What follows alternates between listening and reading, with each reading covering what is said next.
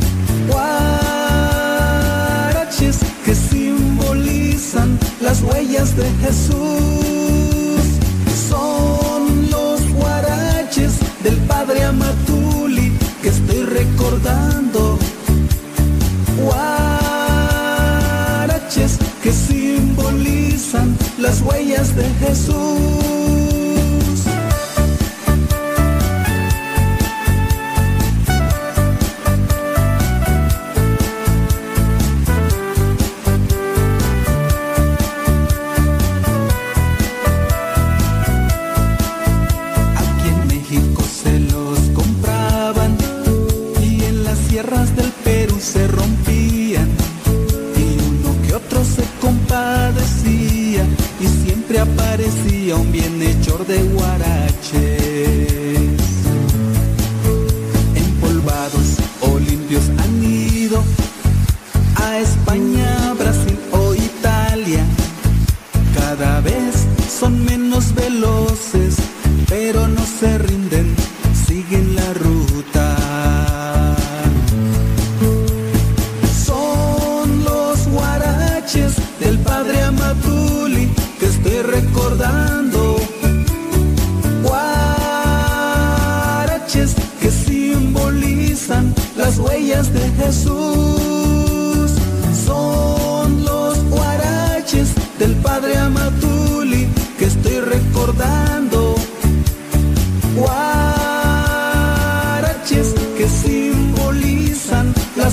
de Jesús.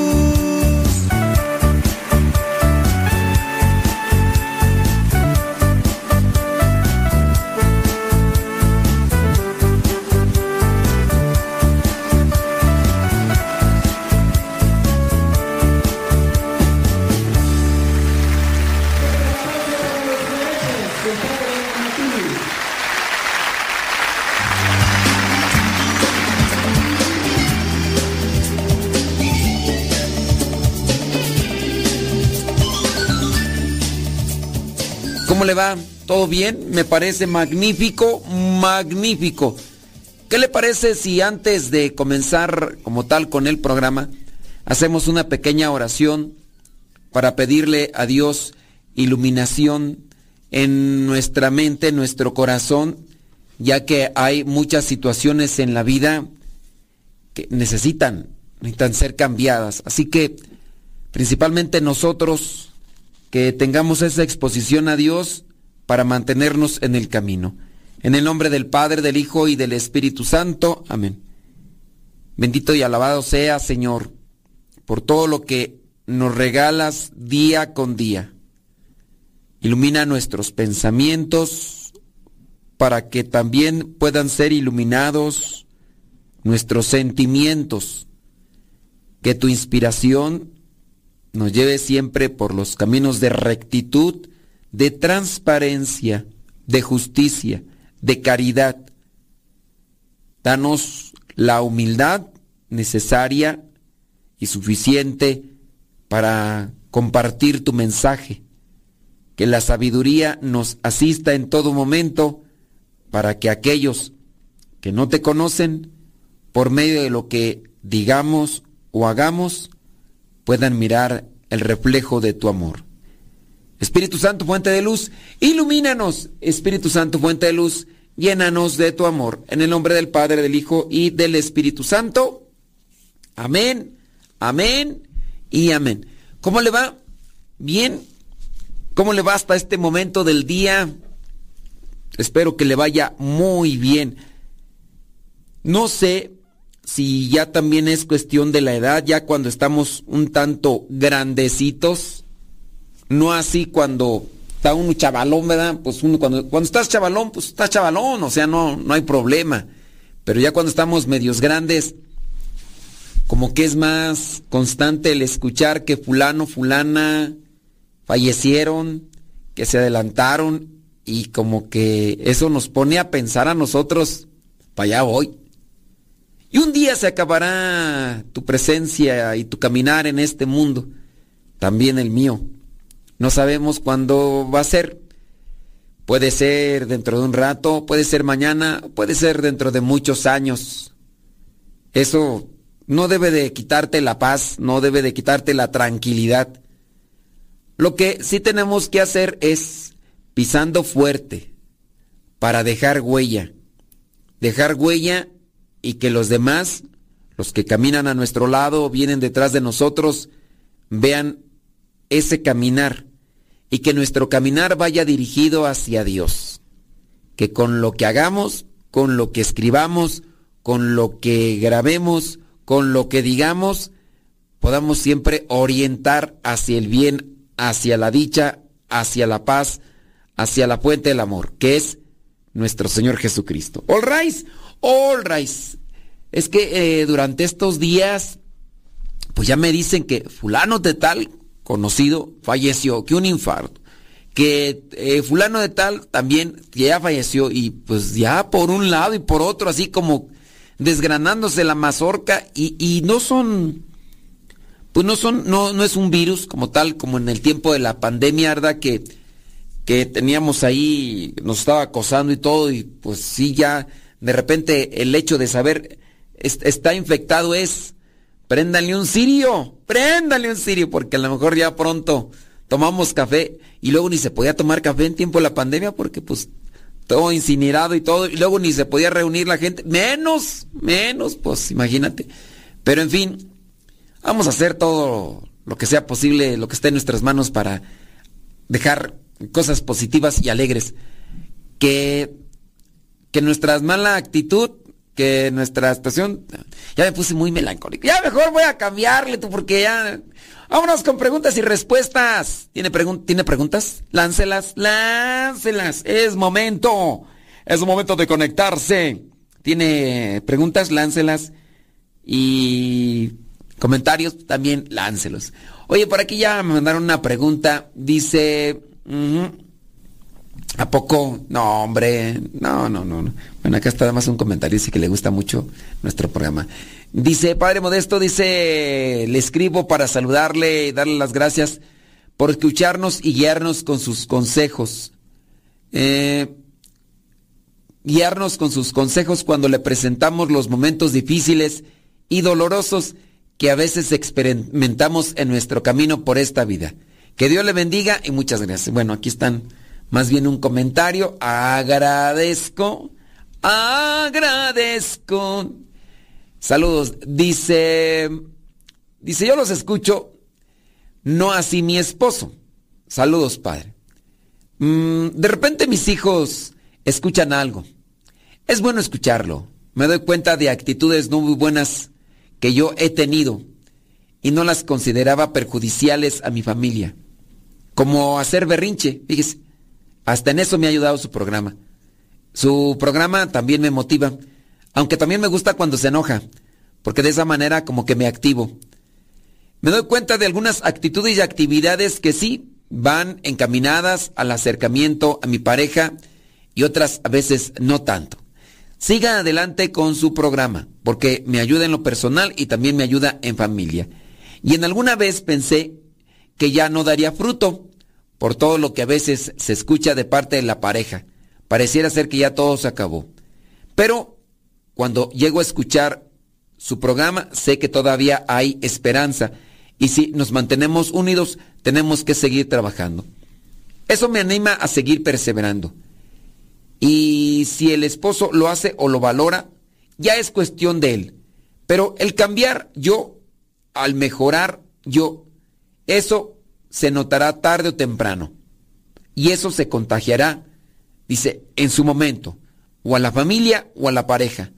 Todo con el favor de Dios. Yo lo he comprobado. Gracias a Dios. Eh, he meditado mucho sobre la Virgen María. Me anima mucho sobre el silencio, la oración.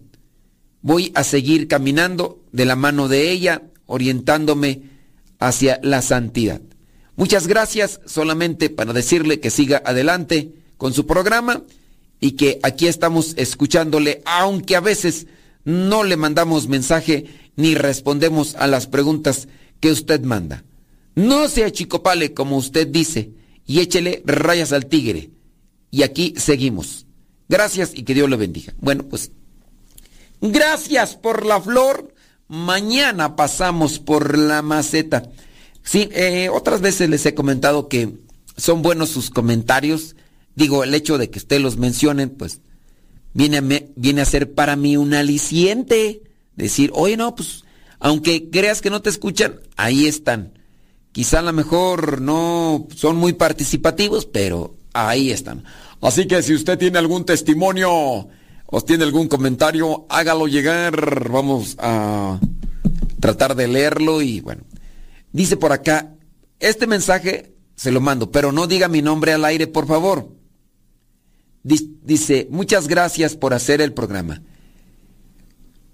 Dice, yo ignoro comentarios desagradables en mi vida. Y yo les digo a mis hijos que de nuestra boca sale lo que hay en nuestro corazón. El problema dentro de mi situación es que eso lo mi, lo mi esposo. El problema es que eso lo mi esposo. Mm, mis hijos ya tienen su propio criterio, pero también escuchan a su papá, ya que él es buen padre. Ellos le tienen cierta admiración. Ellos ven que reza conmigo en las noches el rosario y les habla de Dios y también de asistir a misa y la confesión. Es buen padre, pero creo que más bien tiene un complejo. y ahí viene, ahí viene el asunto, dice.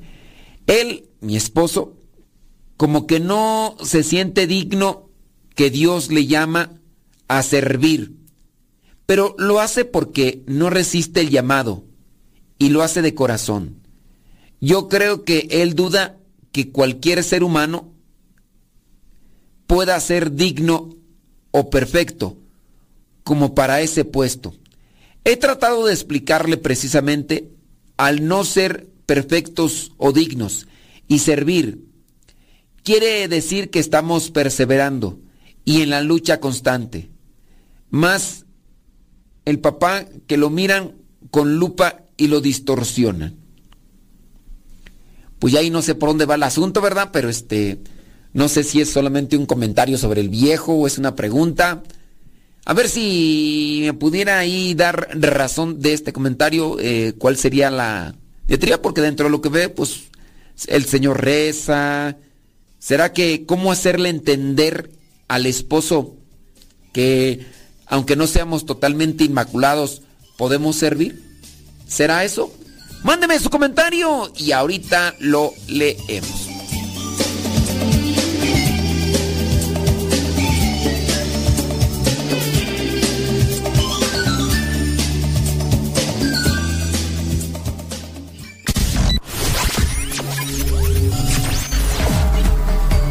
Estás escuchando Radio Cepa, una radio que forma e informa.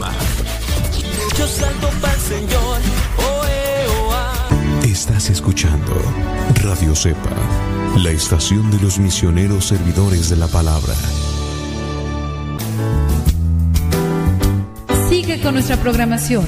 Estás en radiocepa.com.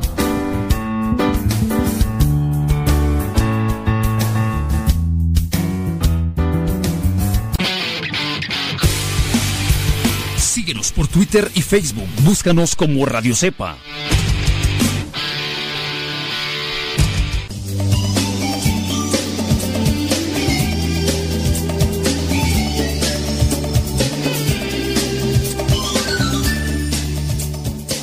Muchísimas gracias por estar ahí en sintonía con nosotros. Mándanos tu comentario, mándanos tu pregunta, mándanos tu testimonio también para saber por dónde orientarnos. Me da mucho gusto acompañarles. Vamos acá a tratar de ir respondiendo a sus preguntas en la medida de lo posible y con relación a esta persona que pues no se ha vuelto a comunicar, pero nos dejó ahí esto de que su esposo no se cree digno del llamado que Dios le puede estar dando al servicio. Ya no nos respondió la persona, ¿eh? ya nos dejó ahí como que en visto, pero algo que yo puedo pensar con relación a esto de el comentario sobre su esposo es lo siguiente. Muchas personas a veces dentro de su criterio piensan que debemos estar totalmente limpios y puros para servir al Señor. Dentro del mismo llamado, dentro del mismo servicio, nos podemos ir purificando.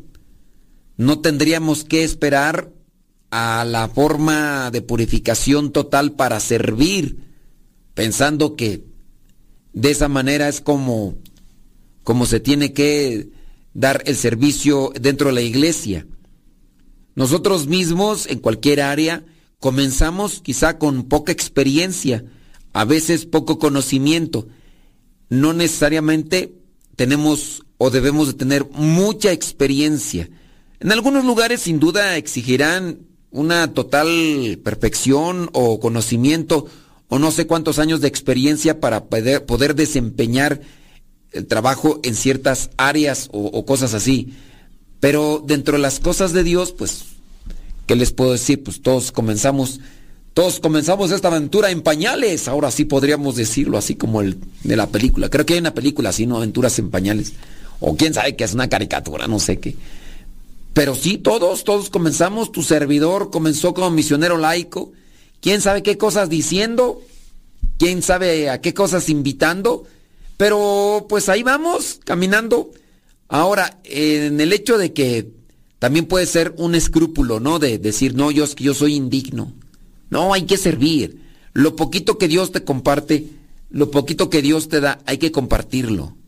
Y también, creo yo, peca la persona que después de mucho tiempo no se pone al servicio porque, porque es, es cómoda. Pues sí, es que estamos a veces dentro de un servicio y no queremos esforzarnos, no queremos sacrificarnos. Y eso se llama comodidad. Hay que salir entonces de la área de confort. Hay que salir de esa área de confort que pues a muchos nos gusta, pues estamos bien cómodos, bien tranquilinis, ninis, y pero no ayuda. No se puede crecer, no se puede avanzar, no se puede subir si no hay esfuerzo. Y hablando de un crecimiento espiritual, recuerda que mientras más compartes, más te enriqueces. Mientras, mientras más enseñas, más recibes. Entonces, también se necesita ser generosos para el servicio, ser generosos para el trabajo. Anímate a comenzar con algo pequeño y poco a poco te vas desempeñando. Solo que hay que tener sus medidas porque de repente hay algunos, muy pocos, ¿verdad? Muy pocos que se adelantan tanto, tanto, tanto y de repente olvidan a su familia, de repente olvidan lo que es principal como su misión por estar en el servicio dentro de los grupos eclesiales. No sé si eso era lo que me querrías preguntar, pero pues este, o sea, dice aquí, saludos padre, una pregunta. Disculpe que me salga del tema. Tú pregúntame, pregúntame. Dice que su esposo perdió el anillo de bodas. ¿Se puede mandar a hacer uno igual el que al que teníamos? Dice, eh, o se puede mandar a hacer uno igual al que tengo yo, o parecido, y mandarlo bendecir. ¿Qué se puede hacer al respecto? Miren, pues es un, un anillo, no es el anillo la consagración. La consagración o la entrega o el compromiso ya lo hicieron ustedes, ¿no? Aquí lo que el, el anillo es solamente un símbolo, un, un, recuerdo. Cuando también hay personas que hacen un cierto tipo de promesa, por ejemplo, con el escapulario, y, se hace, y van y que les hacen la oración, incluso para que el sacerdote también les imponga el escapulario.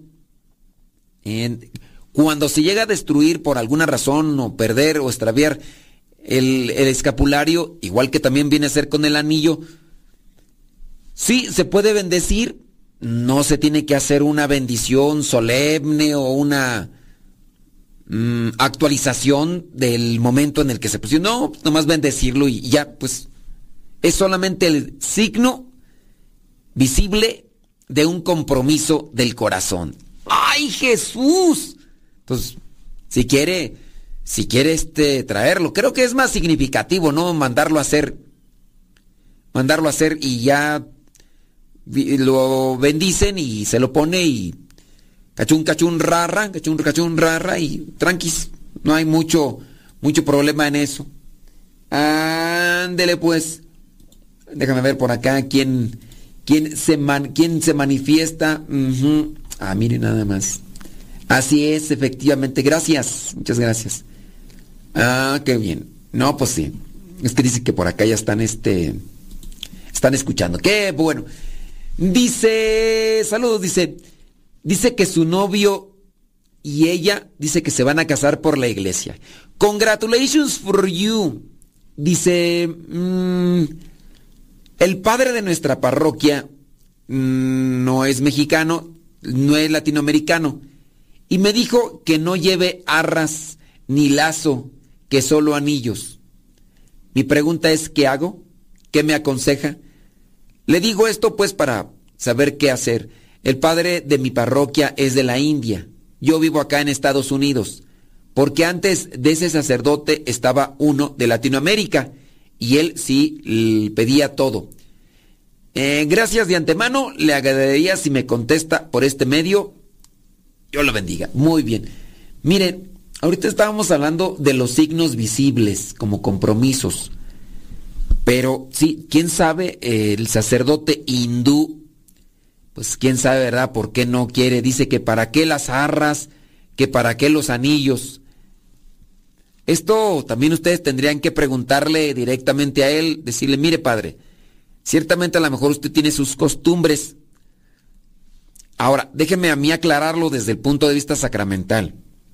Ustedes sabrán que el sacramento del matrimonio será efectivo, será válido en la medida en que se completen, se, junten o se presenten los requisitos, materia, forma, que no haya una coacción o no sean obligados a casarse, que no que no este que no lo hagan por una mera obligación eh, o para taparle el ojo al macho o cosas de esas. Si hay amor, si hay entrega, bueno, el, matrimonio puede ser válido. Ahora, la pregunta sería, si no hay anillos, ¿el sacramento es válido? Sí. Aun cuando no hay anillos, si se hace la fórmula o la forma, si se da también la materia, en este caso ustedes serían la materia, si no hay coacción, o si no hay obligación y si hay amor, el sacramento es válido aun cuando no haya arras o cuando no haya anillos e incluso cuando no haya lazo, porque esos digamos que no es la materia, la materia son ustedes. La fórmula es cuando ustedes, tomados de la mano, enfrente de un testigo cualificado, llegan a decir, yo, fulano de tal, te acepto a ti como mi esposa y como ya, ¿no? Y eso, esa la, vendría a ser la fórmula, por eso tiene que leer tal cual como está en el libro, porque si no se dice como está en el libro, aunque en el libro existen varias fórmulas, pero si no se dice como está en el libro, el sacramento pudiera caer en el grado de invalidez. Y si el sacramento es inválido, no están casados, porque omitir algunas de las cosas que están ahí en el libro que les presentan, que es el ritual de sacramentos, omitirlas o incluso cambiarlas podría llevar a la invalidez matrimonial. Y, y pues no, no habría matrimonio. Y después de ahí, todo lo demás sería pecado y qué feo. Entonces, por eso sí conozcan el ritual y sepan que aunque no haya anillos, eh, aunque no haya arras, ese sacramento podría ser válido. Pero traten de hablar con el padrecito este, hombre, y díganle, oiga padre, no sería, mire, pues es que nosotros estamos aquí arraigados y, y bueno, en el ritual dice lo de los anillos, las arras. Digo, ¿por qué no? Pues a ver si que les dé una explicación el por qué no quiere incluir estas cuestiones. ¿Tienes preguntas? Lánzanos tus preguntas y ahorita, ahorita respondemos.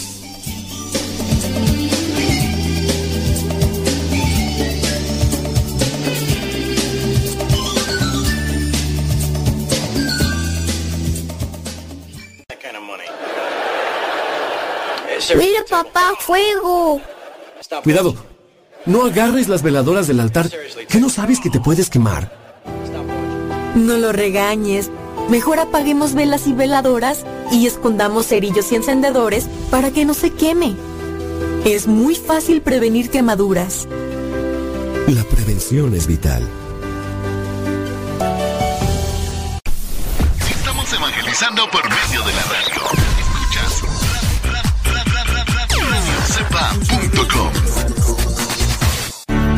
www.radiocepa.com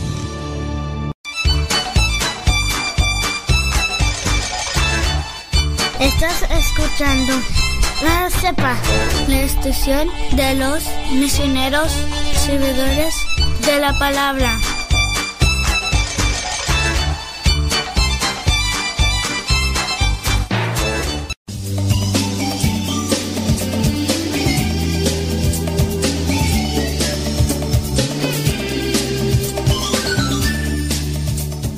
Así es, hombre, ya estamos por aquí conectados.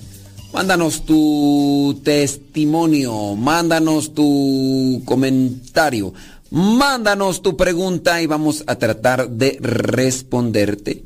Esperando, ¿verdad? Que, que las cosas que digamos aquí puedan ser de tu ayuda espiritual. Estaba por acá mirando los testimonios tú. Y bueno, hay muchos testimonios por ahí. Dice, casi murió quemado en un incendio casero. Pero eso, cambió su vida. Vamos a ver aquí este testimonio, déjame ver qué tan largo está, porque luego hay unos testimonios muy cortitos y luego hay unos muy largos, largos, largos, largos, largos. Déjame ver por acá si hay alguna pregunta en el tintero ahí rápidamente las que nos están mandando por acá. O no, muy bien. Ándele pues, claro que por supuesto que desde luego que sí. Vámonos por acá por este testimonio, déjame ver. Ya tenemos aquí. Dice, era un atleta, Álvaro, se acercó a Dios y decidió ayudar a los demás. Dice, la celebración de las fiestas de Navidad muchas veces deja historias increíbles de solidaridad y entrega a los más desfavorecidos. Sin embargo, suelen quedar en la memoria de unos pocos de puertas para adentro. Dice, ah, muy bien.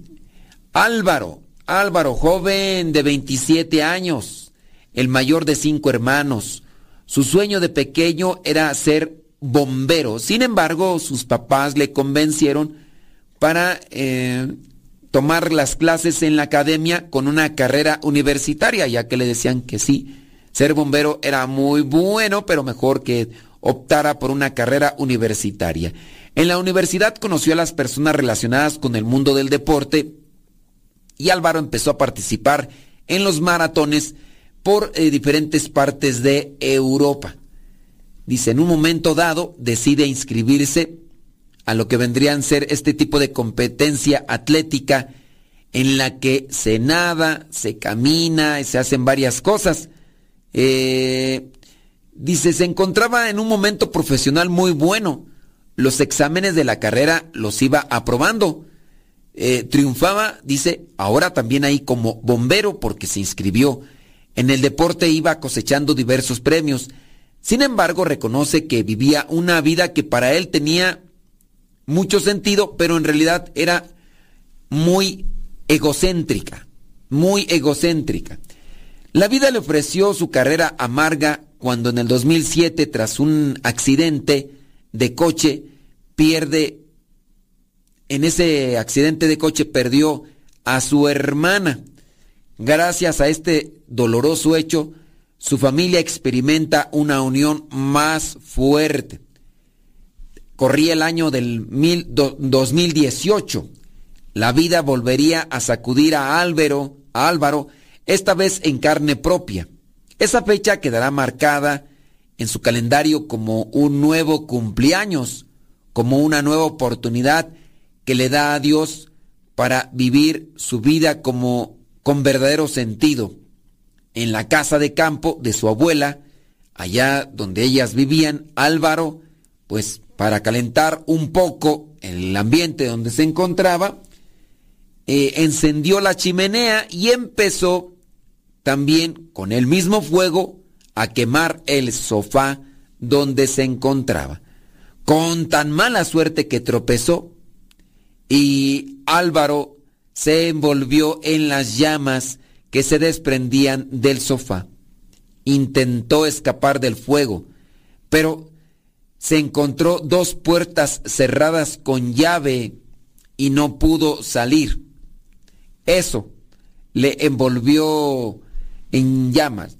se quitó la ropa, que literalmente se deshacía por el fuego, y en ese preciso instante tuvo un pensamiento, me voy a morir aquí.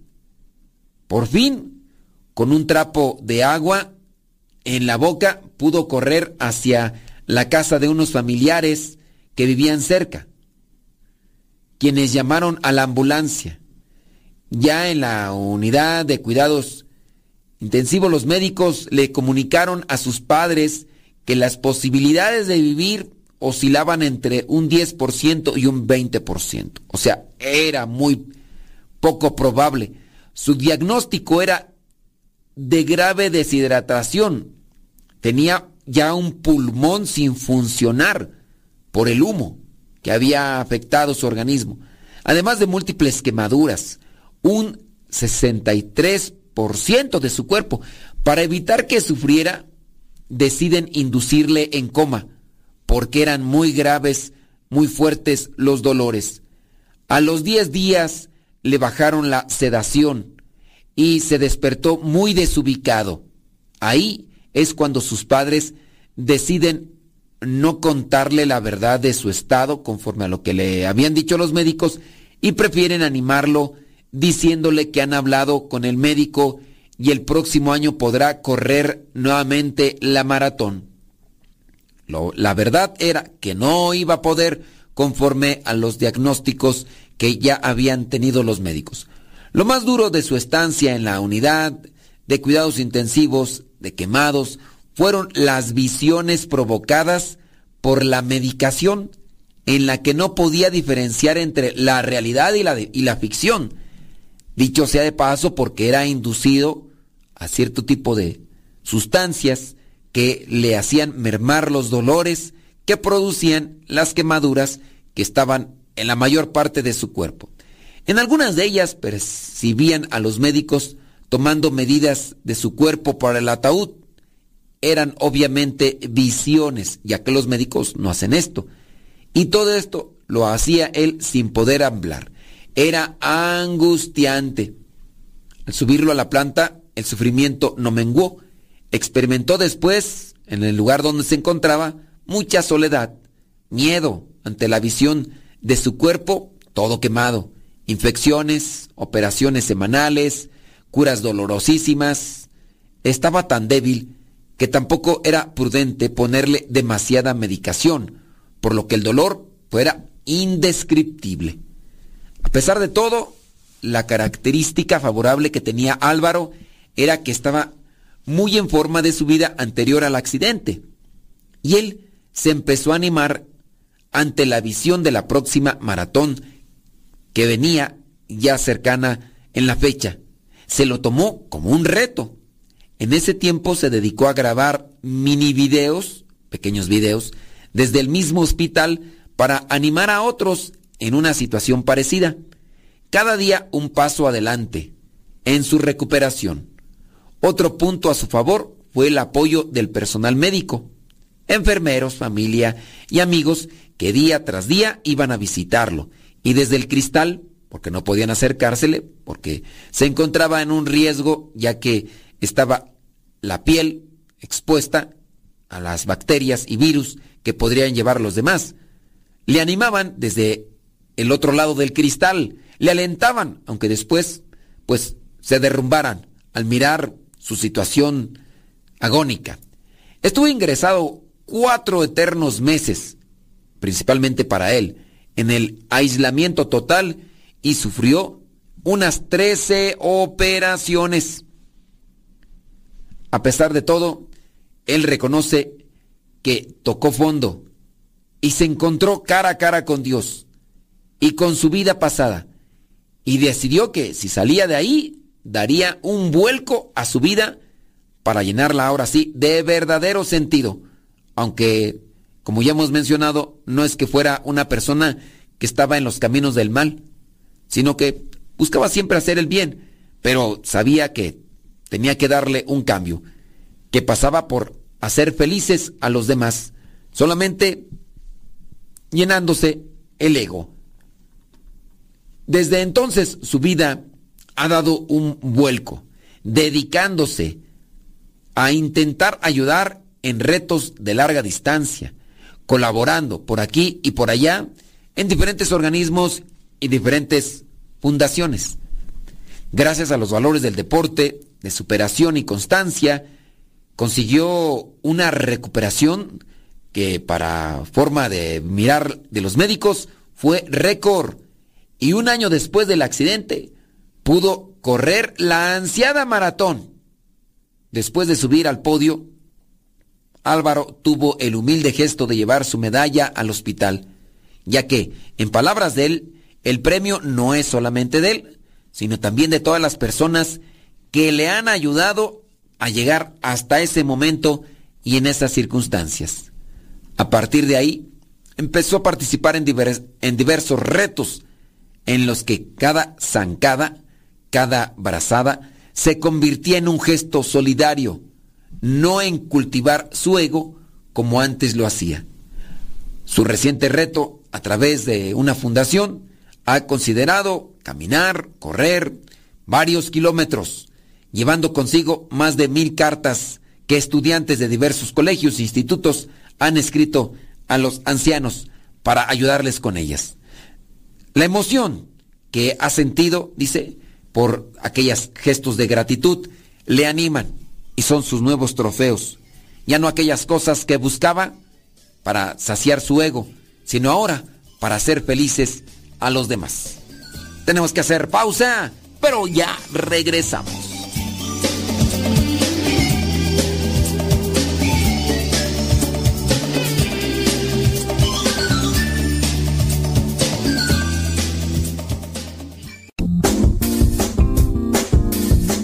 Mamá, ¿por qué estás tan feliz? Ah, pues porque estoy escuchando Radio Cepa. Es una estación de radio que ilumina mi vida y nos pone contentos y felices. Yo quiero escuchar Radio Cepa, ¿cómo le puedo hacer?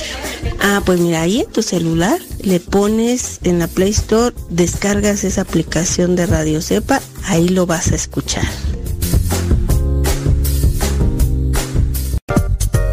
Estamos cerca de ti música especial para acompañarte. Quien ha conocido a Dios no puede callar. Escuchas Radio Cepa.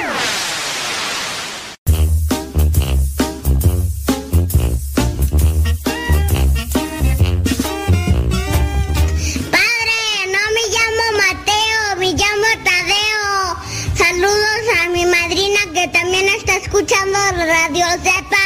Échale rayas a triga que nadie lo detenga absolutamente.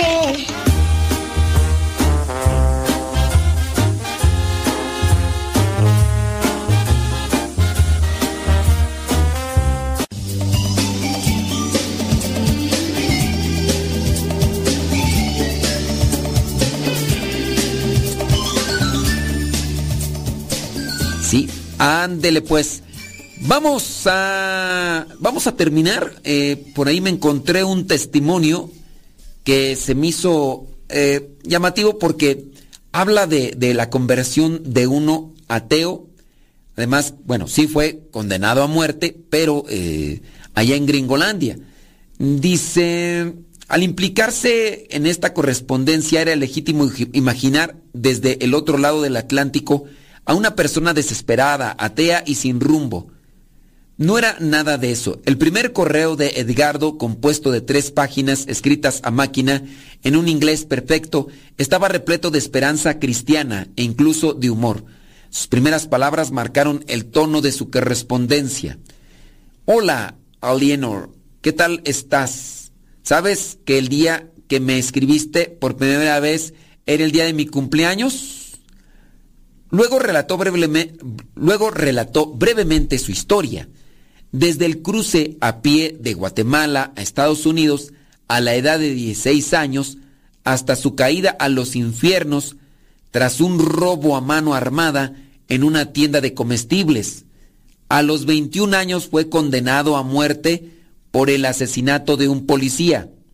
Ahora tiene 50 años ha pasado más de la mitad de su vida en una prisión de alta seguridad en California. Después de algunos detalles que menciona sobre su, su rutina cotidiana y sus aficiones, el baloncesto, el dominó, el ajedrez, en las conversaciones Edgardo pasa a concentrarse en la espiritualidad. Le encanta hablar del gran amor de su vida, que es Cristo. Tuvo sin duda una extraordinaria conversión. En su primera carta resume con pudor su conversión. Dice que Jesucristo es su Señor, su Rey, su Salvador. Entró en su vida poco después de su arresto. allá en el año 92. Desde entonces pasa la mayor parte de su tiempo él leyendo la Biblia, estudiándola, escribiendo mensajes para evangelizar. Él es el gran amor de su vida, Él es su todo. Edgardo descubrió la misericordia de Dios en el corredor de la muerte. Tras una poderosa convicción de pecado, logró avanzar y entablar un vínculo personal y único con Cristo. Desde entonces escribe todos los días textos de evangelización o incluso poemas, poemas que le sirven y le ayudan. Por ejemplo, comparte uno, tú eres mi todo. Cuando estaba perdido, tú me encontraste. Cuando estaba muerto, tú me diste la vida. Cuando estaba en las tinieblas, tú me diste la luz. Cuando estaba prisionero, tú me diste la libertad. Cuando yo tenía una razón de vivir, tú me diste una misión. Cuando yo ya, cuando ya no tenía una razón de, para vivir, tú me diste una misión. Ese es como, por ejemplo, uno de los escritos. Dice, esta conversación en Cristo cambió también radicalmente su relación con el prójimo, lleno de delicadeza y atención por los demás. Edgardo pregunta en sus cartas por actividades cotidianas, su trabajo y la manera de vivir, su fe. Se olvida de sí mismo, da ánimos y dedica cumplidos. Dice, Edgardo publica regularmente mensajes de esperanza en una revista destinada a los que están condenados a muerte allá en Estados Unidos. Se convirtió en el portavoz de sus camaradas en un artículo titulado sus numerosos pecados le han sido perdonados porque ha demostrado mucho amor. En él describe la dificultad de los condenados a muerte para creer en Dios. El motivo es, según Edgardo, que se sienten excluidos para siempre de la sociedad, sean cuales sean sus esfuerzos por ser mejores personas, ellos ya no tendrán salida. Dice, la sociedad ha decidido no perdonar sus errores y sus faltas. Por el contrario, castigarlos toda su vida en nombre de la justicia. Edgardo confiesa incluso en un artículo, diciendo, que sea bueno, noble y generoso no es la razón por la que amo a los demás y les perdono. Es solamente por la gracia y el amor con el que Cristo me ha amado y perdonado por lo que estoy en disposición ahora de imitarle. La comunidad de San Edigio describe la correspondencia con un condenado a muerte como un hilo de vida para los prisioneros que en efecto sufren mucho en la espera definitiva de su ejecución. La correspondencia epistolar con una persona en el mundo les da un espacio para expresar, descubrir su interioridad y entablar una relación de amistad profunda.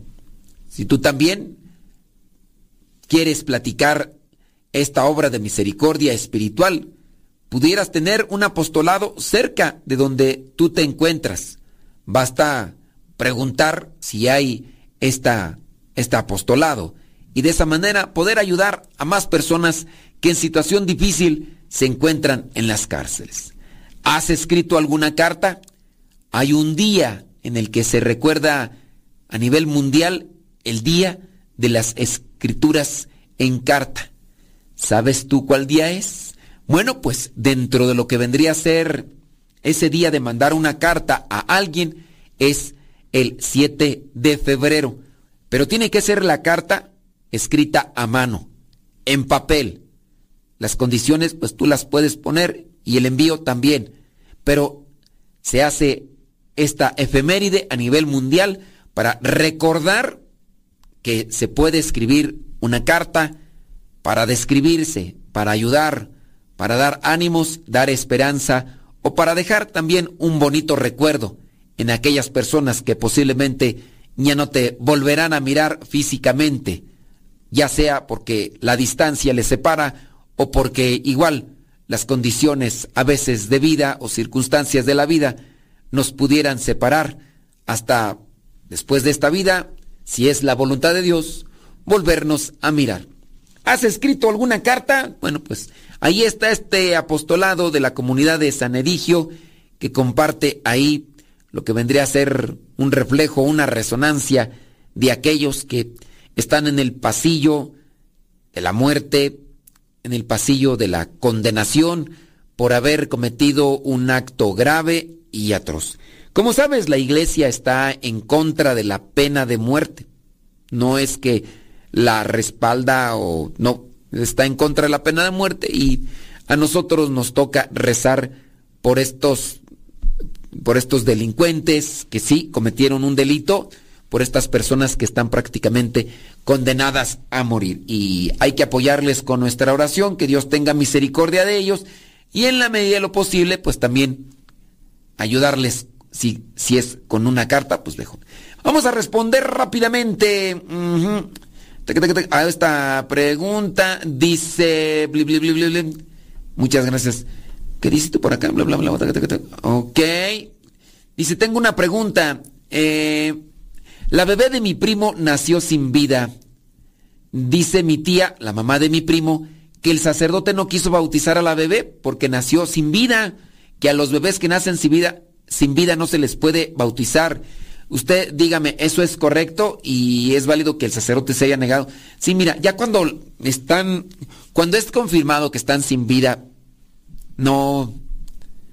Ya, ya la persona que está muerta, ningún sacramento puede recibir. El hecho de que se administre el sacramento cuando el cuerpo ya no tiene vida, podríamos decir el alma ya no está ahí. El sacramento es para el alma. Entonces, cuando la persona muere, pues ya no está el alma, pues el cuerpo ya no está ahí. Entonces, ¿para, para quién va a ser el sacramento si ya no, si ya no hay alma? En un cuerpo muerto, en un cadáver. No, no se sientan ofendidos porque el sacerdote haya rechazado esto. No, para nada. Ya nos tenemos que retirar, pero véanlo también así, ya sea en un moribundo, en un niño. Ningún sacramento se debe de aplicar para cuando el cadáver está ahí, cuando ya la persona falleció, porque el alma ya se fue a la presencia de Dios, entonces ¿Para qué va a ser el sacramento? Quizá para darles consuelo a ustedes y darles esperanza. Explicarles a ustedes, pues, que no, no tiene realmente una validez, no tienen ningún provecho. Que Dios les bendiga, pórtese muy bien, échele muchas ganas, escríbame una carta si quieren. Te escribí una carta y no me contestaste. Nos escuchamos en la próxima, se despide su servidor y amigo, el Padre Modesto Lule de los misioneros, servidores de la palabra. Pero que sea una, una carta escrita con puño y letra, ¿eh? Hasta la próxima.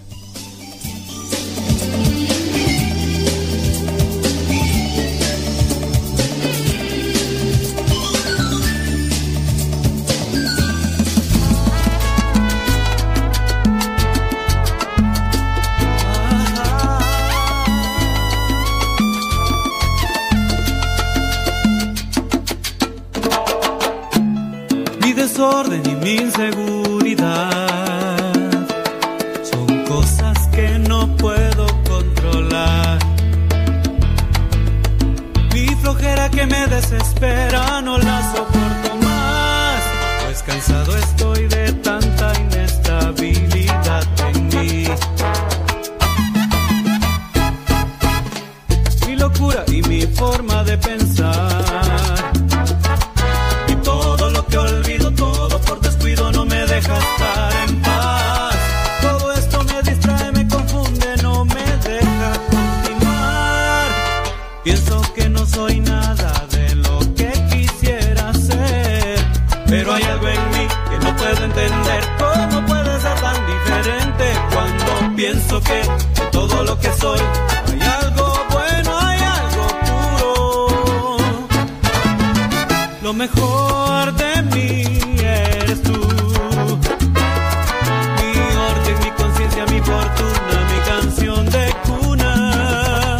lo mejor